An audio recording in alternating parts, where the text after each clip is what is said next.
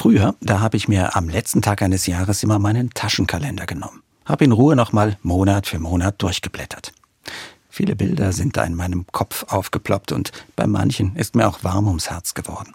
Der tolle Urlaub, die gemeinsame Zeit mit meinen Töchtern. Aber auch anderes stand da, über das ich lieber hinweggeblättert hätte. Nervige berufliche Termine, unangenehme Arztbesuche. Trotzdem, auch das gehörte in das Jahr. Mir fällt auf, dass ich das schon seit ein paar Jahren nicht mehr mache. Vielleicht, weil heute Nacht ja eh nichts wirklich endet. Weil ich das meiste mitschleppen werde ins neue Jahr. Angefangene Projekte im Job, unerledigte Arbeit, aber auch die Sorgen um eine kranke Kollegin. All das ist ja auch morgen noch da. Bloß wenn alles einfach immer nur weiterfließt, dann wird es irgendwann austauschbar und beliebig. Dann kommt ein Ereignis und geht, und danach das nächste.